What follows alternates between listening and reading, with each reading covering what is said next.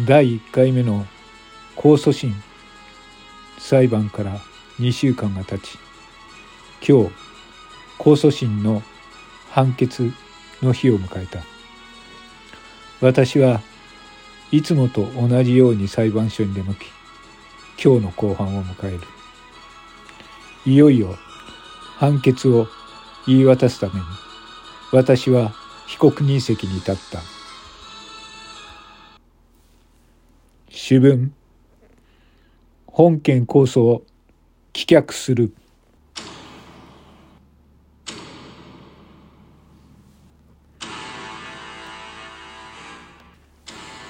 控訴審判決は終了までに5分もかからなかった。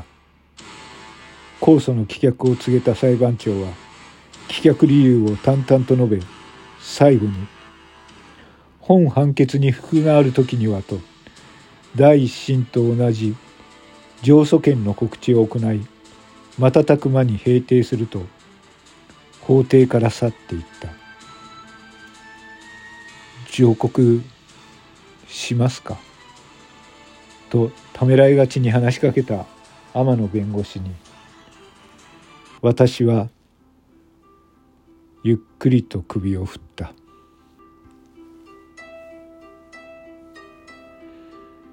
それからの話。私は再就職先が決まらず就職活動をしながら人材派遣会社に登録して短期バイトで生計を立てています。しかし警備関係の仕事は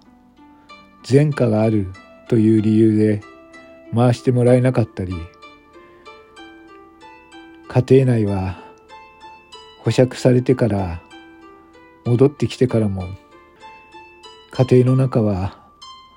今までの明るさを取り戻すことができません。二人の娘はあの時から私に声をかけてくれることはありません。私は精一杯働いてこの家族を何とかまた幸せな生活に戻したいとは思っているのですがなかなか前のようにはいかないというのが現状です。母親は裁判をリアルタイムで見ていたので有罪判決が確定した後も私のことをかばってくれましたが親戚の目があるんで実家には帰ってくるなと言われています。実質の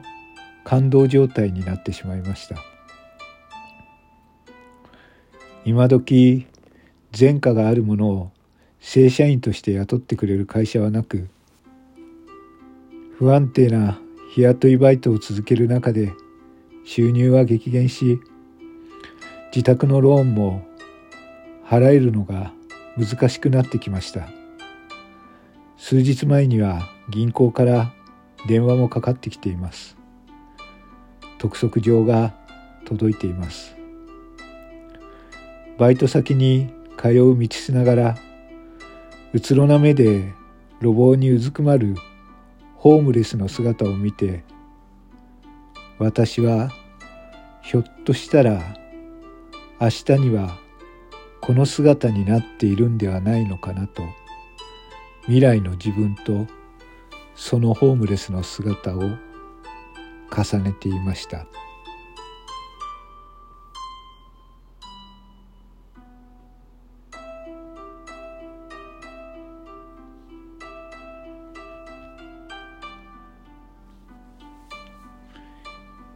被告人席いかがでしたでしょうか？一つの誤解からこの主人公の私は家庭会社名声地位すべてのものを失ってしまいましたこれはあくまでも